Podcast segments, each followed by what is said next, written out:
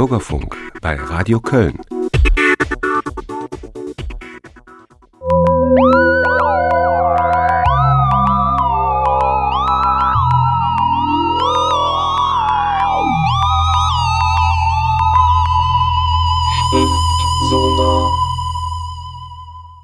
Herzlich willkommen zur 18. Ausgabe von Schriftsonar, der Radiosendung über Science Fiction und ähnliches. Wie immer hört ihr uns auf Radio Köln 107,1 oder im Internet www.schriftsonar.de. In der Umlaufbahn um den riesengroßen Bücherplaneten befinden sich auch wie immer Michael Schneibeck und FC Stoffel. Und in der ersten Hälfte unserer Sendung reden wir wie immer über zwei Bücher oder wie oft über zwei Bücher. Und diesmal sind es die Neandertal-Parallaxe von Robert Sawyer und ähm, das Darwin-Virus von Greg Beer. In der zweiten Hälfte sprechen wir über das neue Buch von Herbert W. Franke namens Cyber City Süd. Äh, Herbert W. Franke hat lange Zeit nichts geschrieben. Jetzt sind äh, wieder zwei Bücher erschienen, das über das Neueste sprechen wir. Und in Klassiker der Science Fiction sprechen wir über das große Spiel von Orson Scott Gard. Viel Spaß!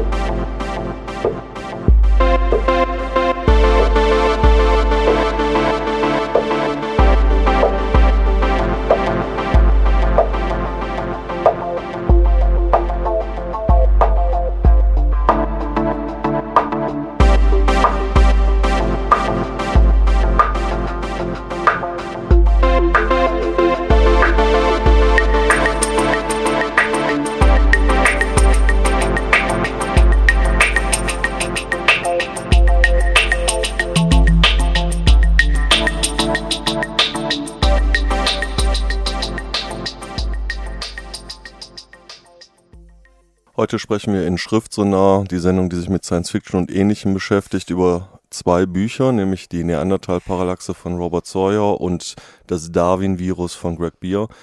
Und beiden Büchern ist gemein, dass sie sich im weitesten Sinne mit der Evolution und den äh, komischen Abzweigungen, die die Evolution manchmal nimmt, beschäftigt. Man kann auch sagen, Science-Fiction-Bücher, in denen das Wort Science sehr groß geschrieben wird, beide mit äh, wissenschaftlichem Hintergrund, möchte ich mal so sagen. Ja, und Michael, du hast die Neandertal-Parallaxe gelesen. Äh, vielleicht kannst du kurz erzählen, worum es geht. Ja, die Neandertal-Parallaxe von Robert Sawyer im Original äh, Hominids, ein etwas schönerer Titel hätte man vielleicht beibehalten können, Hominiden. Ähm, also im Großen und Ganzen die Gattung, der wir angehören, die Gattung, der aber auch die Neandertaler angehören. Und ähm, ja, die Grundvoraussetzung der Handlung ist einfach erklärt. Äh, naja, vielleicht doch nicht so einfach. Also die ein, äh, es gibt eine, eine Paralleldimension zu unserer, sind nicht die Neandertaler ausgestorben, sondern wir. Und äh, durch ein misslungenes physikalisches Experiment auf Seiten von zwei Neandertaler-Wissenschaftlern wird ein Quantenphysiker, ein Neandertaler ähm, mit dem Namen Ponta Bodit, in unsere Dimension geschleudert und taucht dort äh, unverhoffterweise mitten in der Detektorkammer eines Neutrinoscanners äh, in den kanadischen Bergen tief unten in einer Mine auf und äh, weiß also nicht, wie er da hingekommen ist, wo er plötzlich ist und er stellt also die Wissenschaftler und die Menschen, die ihn dort finden und die Presse und äh, die ganze Menschheit im Laufe des Romans, also vor dieses Rätsel, wo kommt dieser, dieses Wesen her? Weil auch sehr schnell dann klar ist, äh, hier handelt es sich tatsächlich um einen Neandertaler. Und ähm, diese, das ist so die Grundidee des Buches, ja. Ähm, das klingt für mich so ein bisschen Planet der Affen invers. Ja, ich hatte auch an Planet der Affen invers gedacht. Also die Idee kam ja auch und äh, ja, ich möchte das jetzt nicht total von der Hand weisen, dass das da mitschwingt, aber der Ansatz ist schon ein bisschen anderer. Also während bei Planet der Affen ja, wir kennen die Geschichte so, äh, es da so äh, letztendlich um die Unterdrückung einer Affenart durch die andere ging, ähm, ist es hier, geht es ein bisschen so um den Vergleich der Kulturen, also um zu sehen, wie sich zwei äh, Hominiden-Spezies unterschiedlich entwickeln können, äh, weil die Gesellschaft der Neandertaler natürlich äh, völlig anders funktioniert, in diesem Fall menschlicher ist, wobei äh, in einigen Punkten auch Eigenschaften hat, die uns eigentlich die Gänsehaut hochtreibt. Ähm, aber dazu können wir gleich noch ein bisschen mehr sagen. Ich würde sagen, wir hören uns jetzt erstmal eine Stelle an und zwar aus Sicht des Neandertalers äh, Ponta Bodit, wie er im Krankenhaus langsam realisiert, in welch seltsamer Welt er den Tag gelandet ist. Wo bin ich? Ponta wusste, dass aus seinen Worten Panik klang, aber er konnte sie nicht unterdrücken. Er saß immer noch in dem merkwürdigen Stuhl, der auf Rollen fuhr, und das war gut so, denn er hatte seine Zweifel, ob er selbst stehen könnte. Beruhige dich, Ponta, sagte sein Gefährte, das Implantat. Dein Puls ist bis auf. Mich beruhigen? fauchte Ponta, als hätte Huck etwas völlig Lächerliches vorgeschlagen. Wo bin ich? Ich weiß es nicht genau, erwiderte der Gefährte. Ich fange keine Signale von den Positionsstürmen auf. Darüber hinaus bin ich völlig vom planetarischen Infonetzwerk abgeschnitten und empfange keinerlei Bestätigung von den Alibi-Archiven. Du bist nicht defekt? Nein. Dann. Dann kann dies nicht die Erde sein, oder? Du würdest Signale empfangen, wenn. Ich bin mir ganz sicher, dass es die Erde ist, unterbrach Hack. Hast du die Sonne bemerkt, während sie dich zu diesem weißen Fahrzeug hinübergebracht haben? Was ist damit? Ihre Farbtemperatur betrug 5200 Grad und sie nahm ein Siebenhundertstel des Himmelsgewölbes ein, genauso wie Sol aus dem irdischen Orbit betrachtet. Auch habe ich die meisten Bäume und Pflanzen wiedererkannt. Nein, das ist ganz eindeutig die Oberfläche der Erde. Aber der Gestank, die Luft ist faulig. Da muss ich mich auf dein Wort verlassen, erwiderte Huck. Könnten wir. Könnten wir in der Zeit gereist sein? Unwahrscheinlich, entgegnete der Gefährte. Aber wie können wir nach Hause? Wie können wir. Ponta, beruhige dich. Du bist nah daran zu hyperventilieren. Hol Tiefluft. Jetzt langsam wieder ausatmen. Genauso. Entspanne dich. Noch einen Atemzug. Wer sind diese Kreaturen? fragte Ponta und zeigte auf die dürre, haarlose Gestalt mit der dunkelbraunen Haut sowie auf die andere mit der helleren Haut und dem Tuch auf dem Kopf. Soll ich raten? meinte Huck. Es sind Glixins. Glixins? rief Ponta so laut, dass die beiden seltsamen Gestalten sich zu ihm umwandten. Er senkte die Stimme. Glixins? Oh, komm schon. Sieh dir diese Schädelbilder da drüben an. Huck sprach durch zwei Implantate im Ohr zu ihm und konnte, indem er die Balance seiner Stimme von rechts nach links verschob, eine Richtung ebenso deutlich zu erkennen geben, als würde er mit dem Finger darauf zeigen. Ponta stand auf, zitternd, durchquerte den Raum, wobei er sich von den seltsamen Wesen entfernte und sich einer weiteren erleuchteten Tafel näherte. Mehrere Röntgenbilder von Schädeln waren darauf angeheftet. Ach du grünes Fleisch, stammelte Ponta beim Anblick der merkwürdigen Schädel. Das sind Glixins, oder? Ich würde sagen ja. Keinem anderen Primaten fehlen die Wülste über den Augen und bei keinem anderen steht der Unterkiefer so hervor. Glixins. Aber die sind doch ausgestorben. Und zwar seit. Naja, seit wann? Vielleicht 400.000 Monde? erwiderte Huck. Aber dies kann unmöglich die Erde vor so langer Zeit sein, bemerkte Ponta. Ich meine, eine Zivilisation, wie wir sie gesehen haben, muss auf jeden Fall Spuren hinterlassen, die bei archäologischen Grabungen zu finden sein müssen. Glixins haben bestenfalls Stein zu groben Keilen gehauen, stimmt's? Ja. Ponta gab sein Bestes, nicht hysterisch zu klingen. Also, nochmal. Wo sind wir? Soweit also ein Ausschnitt aus die Neandertal-Parallaxe von Robert Sawyer. Äh, wir haben es erlebt, die Neandertaler äh, leben in einer Paralleldimension und sind wesentlich weiterentwickelt als wir.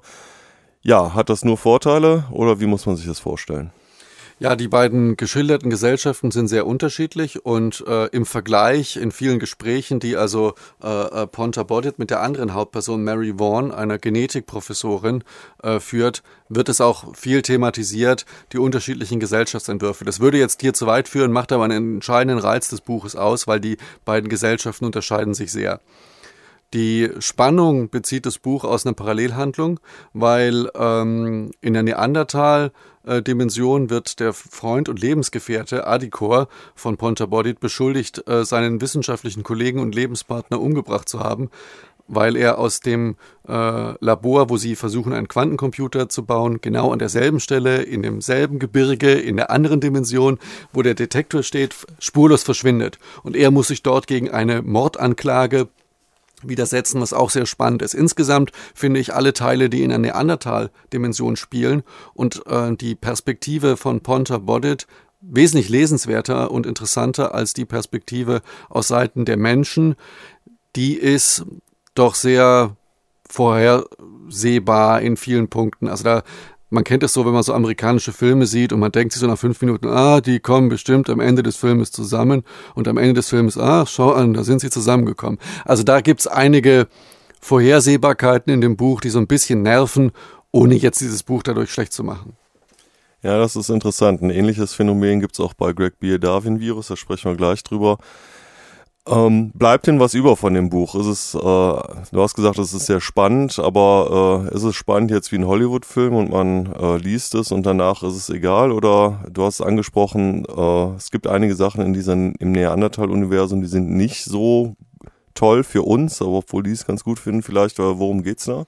Zum Beispiel äh, in der Neandertal-Dimension durch diese Biotechnologie-Implantate, mit der Ponta auch in dem Ausschnitt geredet hat, sind alle total überwacht. Also es ist irgendwie wie so die Superkamera, der Supergesprächspartner, wo alles, was man macht, das ganze Leben vom Geburt bis zum Tod aufgezeichnet wird und in den sogenannten Alibi-Archiven gespeichert wird. Man hat dann für alles ein Alibi. Äh, es dadurch ähm, kommt es zu keinerlei Kriminalität, aber es gibt auch null Privatsphäre. So eine nette Anspielung auf September 9-11. Wie viel Freiheit sind wir bereit für die Sicherheit herzugeben? Die Neandertaler geben alle Freiheit her, also alle Privatsphäre, weniger Freiheit, also alle Privatsphäre. Und ähm, irritierend, aber auch herausfordernd ist, dass Robert Sawyer das überhaupt nicht wertet, sondern einfach so nebeneinander stellt, sodass man sich zwischendurch mal fragt, so, sag mal, findet er das vielleicht sogar gut oder was ist denn seine Position dazu? Das ist eigentlich so der Aspekt, der so ein bisschen zurückbleibt. Ansonsten, die Handlung hat viele, wie ich gerade gesagt habe, vorhersehbare Elemente. Ja, soweit dann vielleicht zu die Neandertal-Parallaxe von Robert Sawyer. Wir machen Musik und dann geht's weiter mit das Darwin-Virus von Greg Beer.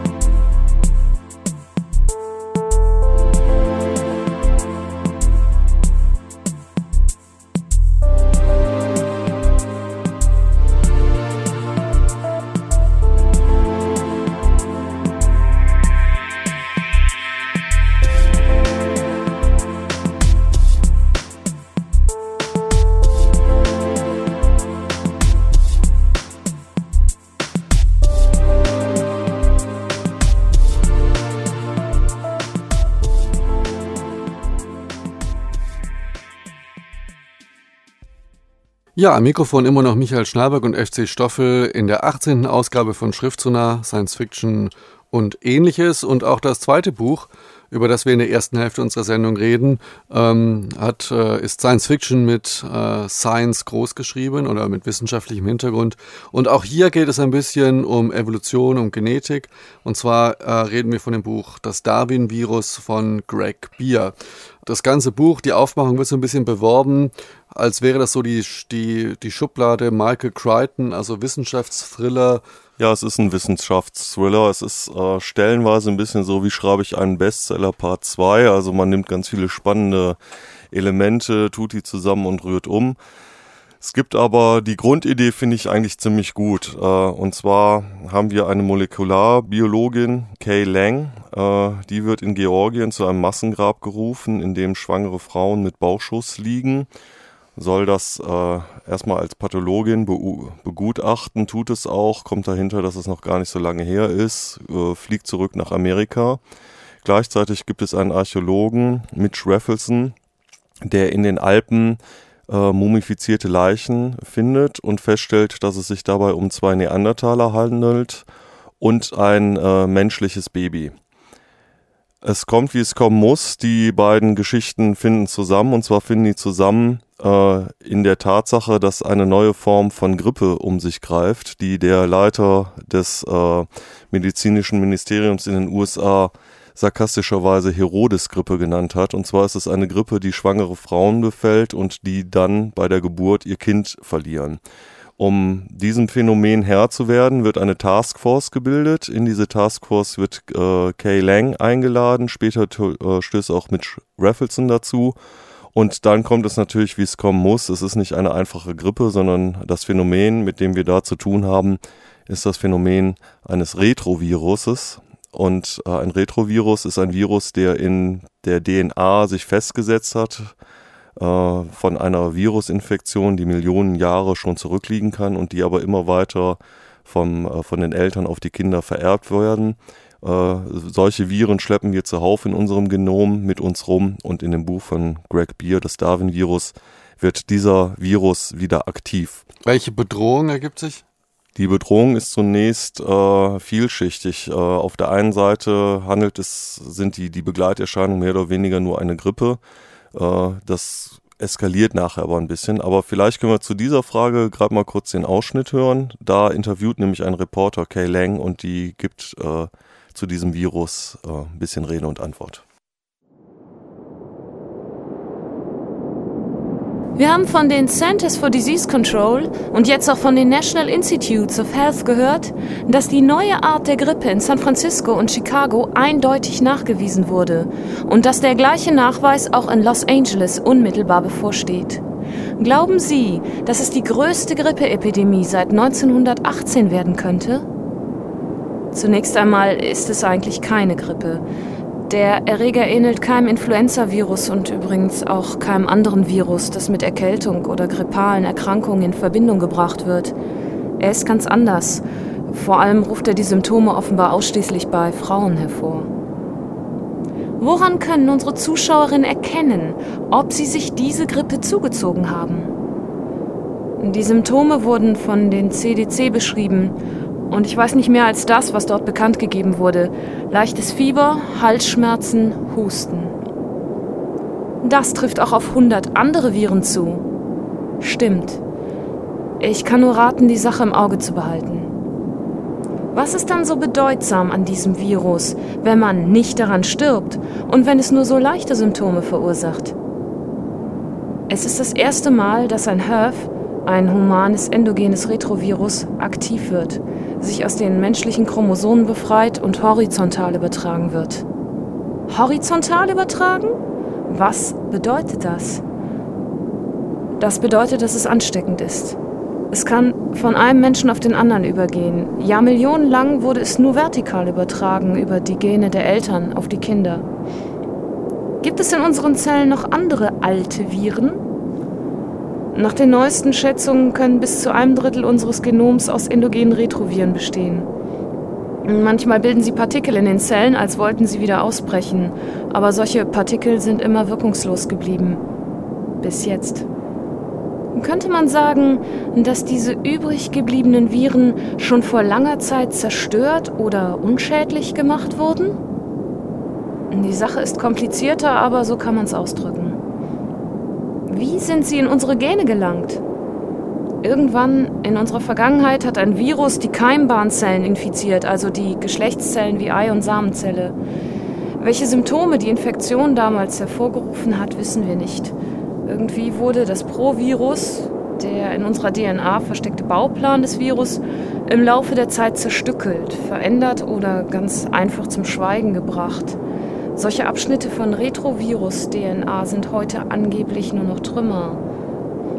Aber vor drei Jahren habe ich die Vermutung geäußert, Pro-Virus-Fragmente in verschiedenen Chromosomen des Menschen könnten alle Teile eines aktiven Retrovirus erzeugen.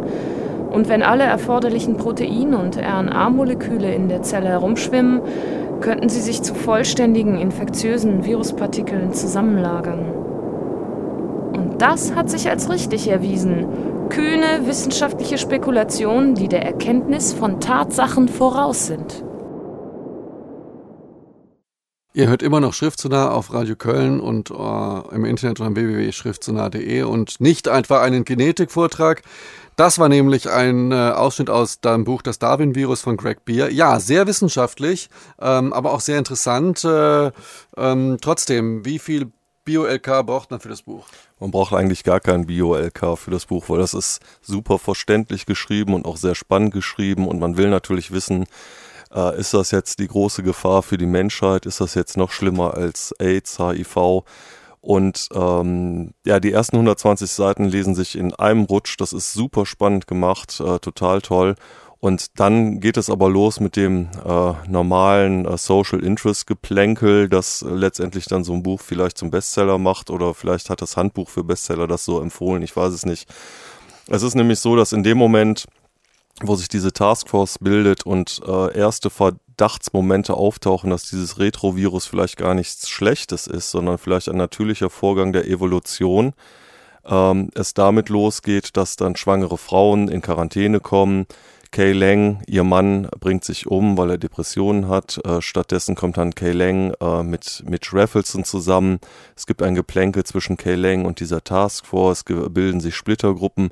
Also im Prinzip alles, äh, was man sich so Krise in ähm, in USA, wie geht die Regierung damit um, wie geht die Opposition damit um, all das äh, kommt in diesem Buch vor und ist etwas langatmig. Also du, wenn ich das jetzt richtig verstehe, wirfst du Greg Beer vor, dass er so in der Mitte des Buches die Sache ein bisschen verschleppt. Ja, er, er, sagen wir mal so, er ähm, das, was ich spannend an diesem Buch finde, ist eigentlich dieses Gedankenexperiment, was ist, wenn äh, Retroviren in unserer DNA plötzlich wieder aktiv werden und die Diskussion, wie funktioniert Evolution. Ist Evolution ein, ein langsamer Vorgang, ein, ein gradueller Vorgang oder, und diese These äh, stellt Kay Lang in diesem Buch auf, äh, kann Evolution auch sprunghaft vor sich gehen. Es gibt eine ganz tolle Szene, wo Mitch Raffleson von den Neandertalern träumt, die dann plötzlich äh, völlig neuartige Babys bekommen. Und man will, will natürlich wissen, was ist mit den Babys, die zurzeit zwar noch tot geboren werden, aufgrund dieser Herodes-Grippe, aber Kay Lang äußert den Verdacht, äh, das dauert nicht lange und dann werden lebende Babys geboren und die werden ganz anders aussehen als wir. Und die Evolution wird mit uns, hat mit uns etwas vor. Evolution ist intelligent. Diese Aspekte tauchen erst am Ende des Buchs wieder auf und äh, in der Mitte haben wir einen, ja, ziemlich spannenden, also es ist gut geschrieben, aber äh, für meinen Geschmack hätte es hätte noch mehr auf die Tube drücken können und noch mehr reinhauen können und uns noch mehr abgefahrenes Zeug um die Ohren knallen können. Dann wäre es vielleicht kein Bestseller gewesen, aber es wäre ein besseres Buch gewesen. Ja, so viel also zu Greg Beer, das Darwin-Virus und er steckt eine Menge Neandertal in der ersten Hälfte. Gleich geht es weiter mit Herbert W. Franke, Cyber City Süd und das große Spiel von Orson Scott Card. Bis gleich. Oh.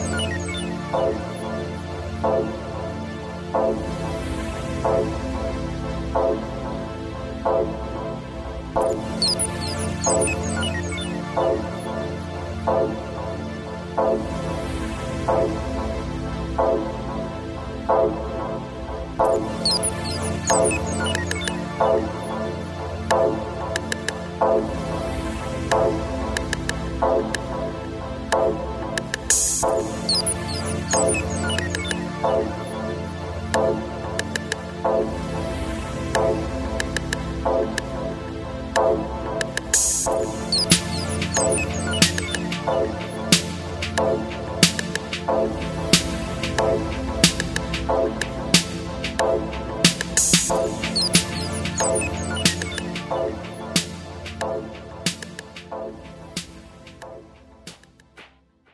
Hallo zur zweiten Hälfte der 18. Ausgabe von Schriftsonar, der Sendung über Science Fiction und ähnliches auf Radio Köln 107,1 und www.schriftsonar.de. Und die beiden Navigatoren im Bücheruniversum Michael Schneiberg und FC Stoffel sprechen in der zweiten Stunde als erstes über das Buch Cyber City Süd von Herbert W. Franke. Herbert W. Franke war einer der ersten Autoren, die mir meine Eltern, da war ich 15, 14 oder so, geschenkt haben. Ich hatte mir Frank Herbert gewünscht. Sie hatten das irgendwie nicht richtig verstanden und mir ein Buch von Herbert W. Franke geschenkt und ich war total enttäuscht irgendwie, dass ich das so was irgendwie von so einem abgeschmuckten Deutschen kriege. Fand es aber dann ziemlich gut und hat auch meine Liebe zu Science Fiction weiter befestigt. Nun hat Herbert W. Franke zu meinem und äh, unserem großen Überraschung wieder angefangen zu schreiben nach einer langen Pause. Cyber City Süd. Schönes Cover hat das Buch. Du hast es gelesen, Stoffel. Ist es denn auch ein schönes Buch? Äh, nein, also leider, leider, leider. Ich, ich, fand das Buch nicht gut. Normalerweise die Bücher, die ich nicht gut finde, schweigen wir ja hier tot. Aber Herbert W. Franke ist ja jetzt nun auch nicht irgendjemand. Deswegen reden wir vielleicht doch kurz mal darüber. Und ich sage auch, warum ich das Buch nicht gut fand. Ähm, die Geschichte ist relativ interessant eigentlich. Es gibt in, der, in, in einer Oase im Nahen Osten gibt es äh, so eine Art Las Vegas des Ostens, eine Vergnügungsstadt in der nahen Zukunft mit ganz vielen Illusionen. Ähm, also da tobt echt der Bär. Und äh, Matja Fritz äh, macht dort Urlaub, aber sie macht nicht nur Urlaub dort, sondern eigentlich äh, will sie auch so ein bisschen den Spuren ihres Vaters nachforschen, der dort als Wasseringenieur tätig war und in der Nähe dieser Stadt äh, wahrscheinlich ein großes Wasserreservoir gefunden hat, worauf natürlich alle ziemlich scharf sind. Deswegen wird Matja auch verfolgt von allen Seiten und äh, erlebt dann so das eine oder andere Spannende, vermeintlich Spannende. Sie wird ins Gefängnis geworfen, wird befreit, lernt den Sohn eines äh, Scheichs kennen, ähm, wird in einen, einen Aufstand, eine Revolte der alten Palastgarde, die Rache übt, äh, verwickelt und so weiter und so fort. Also im Prinzip so alles Zutaten, die äh, ein Buch eigentlich spannend und interessant machen könnten. Äh, einzige Problem an der Geschichte ist der doch sehr bedächtige und gemächliche Erzählstil von Herbert W. Franke. Irgendwie schafft er es, äh, über das ganze Buch eine ungeheure Distanz zu den Geschehnissen zu bewahren und das alles in so einem netten, leichten, seichten Plauderton äh, zu beschreiben. Und symptomatisch dafür vielleicht mal eine Stelle, in der Matja in äh, den diversen Illusionen in diesen Cyber City Süd äh, zu Gast ist. Und wir hören mal an, wie er das beschreibt. Maida war auf der ebenerdigen Etage geblieben. Sie wurde vorwärts geschoben. Die vor ihr stehenden Menschen setzten sich auf einen schuppigen Körper, die Beine rechts und links und Maida erkannte, dass es eine riesenhafte Schlange war, die die dicht hintereinander hockenden Menschen ins Innere des Gebäudes trug. Sie fühlte den glitschigen, geschmeidig dahingleitenden Leib und wunderte sich, dass sie nicht hinunterrutschte, obwohl der Weg immer kurviger wurde. Und dann begann ein Inferno. Die Touristen befanden sich im Urwald. Ein Regen von Insekten fiel auf sie herunter. Schlingpflanzen streiften ihre Köpfe. Leoparden sprangen sie an. Fratzenhaft bemalte schwarze Gesichter fixierten sie durch Löcher in der Blätterwand.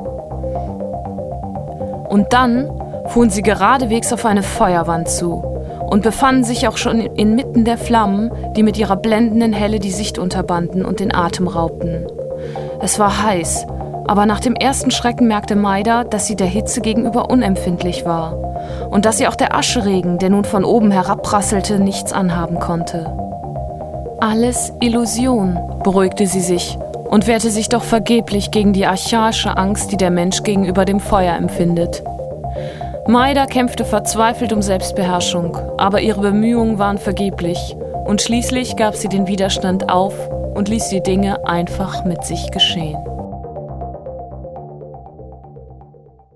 Über Stilfragen und Geschmack lässt sich trefflich streiten. Ähm, nach dem Ausschnitt habe ich aber trotzdem den Eindruck, dass wir es hier mit einem klassischen Und-Dann-Buch zu tun haben. Ähm, und dann war der Leser plötzlich eingeschlafen. Ja, eingeschlafen nicht, weil die Geschichte dann doch noch genug hergibt, dass man sich äh, ja, ein bisschen durch das Buch weiterquält, äh, aber und dann stimmt, also symptomatisch, und dann begann ein Inferno. Äh, was dann aber beginnt, ist kein Inferno, sondern eine Aufzählung äh, in einem Satz von Dingen, die Matja dann sieht. Und äh, vielleicht anders symptomatisch nochmal, alles Illusion beruhigte sie sich und wehrte sich doch vergeblich gegen die archaische Angst, die der Mensch gegenüber dem Feuer empfindet. Da erfährt man eigentlich gar nicht, wie sie sich wehrt, da erfährt man auch gar nicht, äh, wie die Angst sich ausdrückt, äh, die Matja in diesem Moment hat. Und ähm, ja, das ist symptomatisch für das ganze Buch. Alles ist in so einem lockeren Plauderton geschrieben. Der Stil macht es einem sehr, sehr schwer, dieses Buch gut zu finden. Und äh, ich möchte eigentlich so weit gehen und sagen, Cyber City Süd von Herbert W. Franke ist nicht empfehlenswert und es lohnt sich nicht zu lesen. Ich möchte Herbert W. Franke jetzt kein Unrecht tun. Ich kenne die anderen Bücher von ihm nicht, ganz deutlich. Ähm, vielleicht hat er tolle Sachen geschrieben, aber Cyber City Süd äh, ist es nicht wert. Tut mir leid.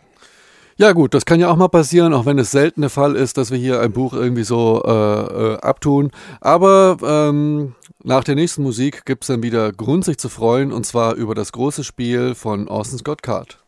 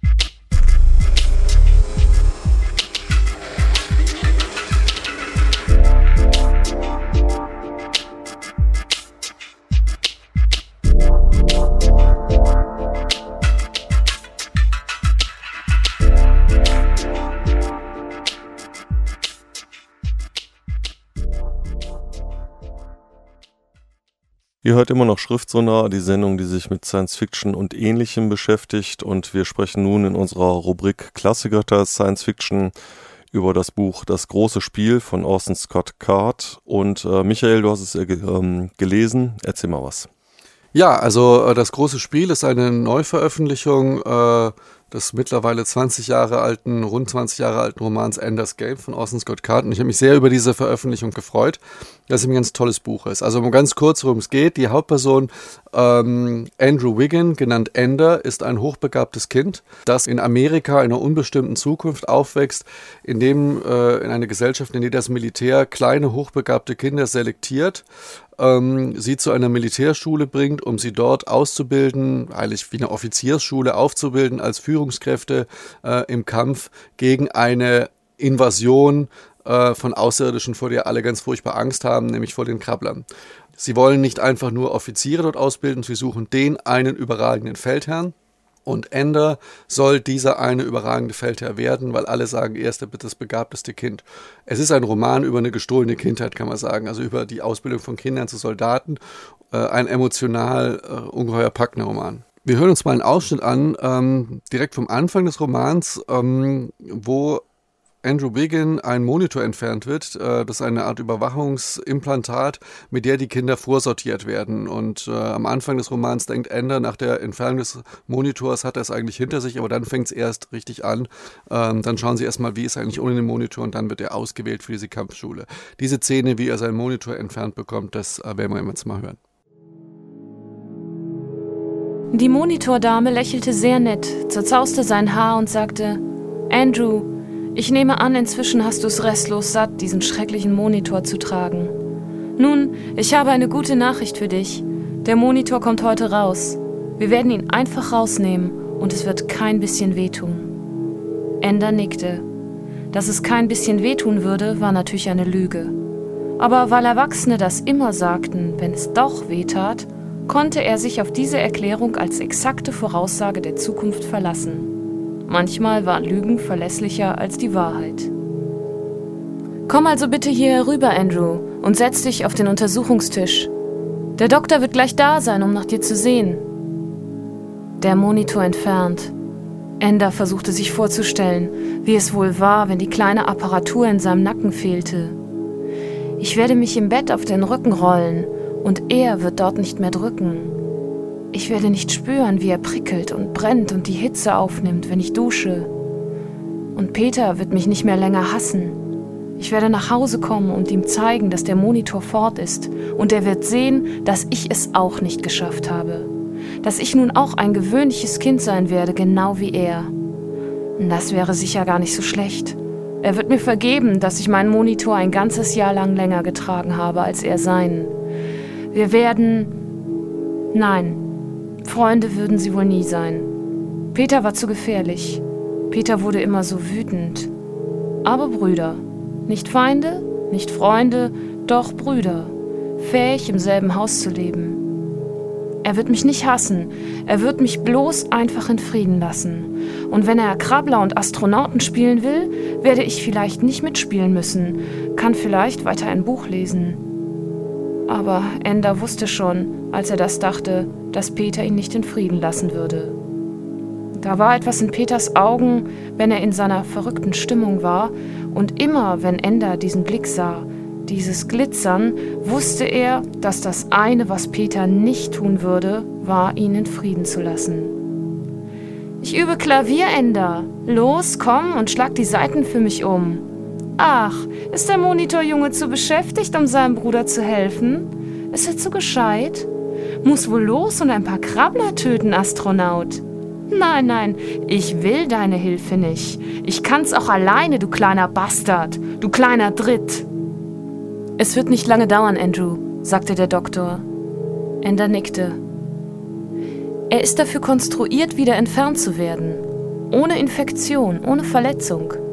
Aber es wird ein bisschen brennen und manche Leute sagen, sie hätten das Gefühl, als fehle etwas. Eine Zeit lang wirst du nach etwas suchen, etwas, wonach du dich immer umgeschaut hast. Aber du kannst es nicht finden und du kannst dich auch nicht daran erinnern, was es war. Und darum werde ich es dir sagen. Es ist der Monitor, nach dem du dich umschaust, und er ist nicht da. In ein paar Tagen verschwindet dieses Gefühl. Der Doktor verdrehte etwas an der Rückseite von Enders Kopf. Plötzlich durchbohrte ihn ein Schmerz wie eine Nadel vom Genick bis zur Leistengegend. Ender spürte, wie sich sein Rücken verkrampfte und sein Körper krümmte sich heftig nach hinten. Sein Kopf schlug auf das Bett, er konnte spüren, wie seine Beine ausschlugen und seine Hände umkrampften einander so fest, dass es schmerzte. Soweit also der Ausschnitt aus Das große Spiel von Orson Scott Card und äh, ja, man hat schon gehört, man äh, wird da förmlich in die Gefühlswelt äh, von, von Ender hineingesogen kann sich dem eigentlich auch gar nicht mehr entziehen. Äh, wie, ja, wie geht's weiter mit ihm? Und äh, wird das alles noch viel schlimmer oder äh, hält man das aus? Ja, es wird, man hält es aus, aber es wird alles doch viel schlimmer. Ähm, dort auf dieser Kampfschule ist er zusammengepfercht mit einer Menge anderer Kinder, also Kinder wirklich wörtlich zu nehmen. Also kaum eine der Hauptpersonen ist älter als zehn Jahre. Und dort werden sie ausgebildet zu Soldaten, schwerpunktmäßig im Kampf äh, in der Schwerelosigkeit. Dort gibt es einen Kampfraum, äh, in dem Schwerelosigkeit herrscht. Und dort werden sie dazu ausgebildet, da rumzuturnen und sich gegenseitig abzuballern. Aber vor allen Dingen geht es auch um die Schulung von Sozialverhalten, um Hierarchien und um die Herausbildung von äh, Führungskräften. Ender steigt also in dieser Hierarchie schnell auf. Diese Kampfschule, der Mittelteil des Buches ist ganz klar der Schwerpunkt des Romans. Danach, ich traue es mir kaum zu sagen, lässt der Roman sogar fast ein bisschen nach, weil man merkt, die Geschehnisse in der Kampfschule sind das, was Orson Scott Card am Herzen liegt. Hier liegt voll sein Herzblut drin und das gehört zum Packendsten, was ich seit längerem gelesen habe. Ähm, danach, sozusagen, wenn er seine Ausbildung umsetzt, ist es immer noch ein tolles Buch. Aber am besten sind die Geschehnisse in der Kampfschule und was die Ausbilder dort versuchen mit Ender zu machen, ihn nämlich zu isolieren und zum Oberführer äh, auszubilden. Da hören wir jetzt mal ein Gespräch an mit äh, den zwei Offizieren, die sich da besonders um, äh, äh um Ender kümmern. Bei Ender müssen wir ein sorgsames Gleichgewicht herstellen, ihn ausreichend isolieren, dass er kreativ bleibt. Andernfalls wird er das System hier annehmen und wir werden ihn verlieren. Gleichzeitig müssen wir sicherstellen, dass er seine starke Fähigkeit zu führen bewahrt.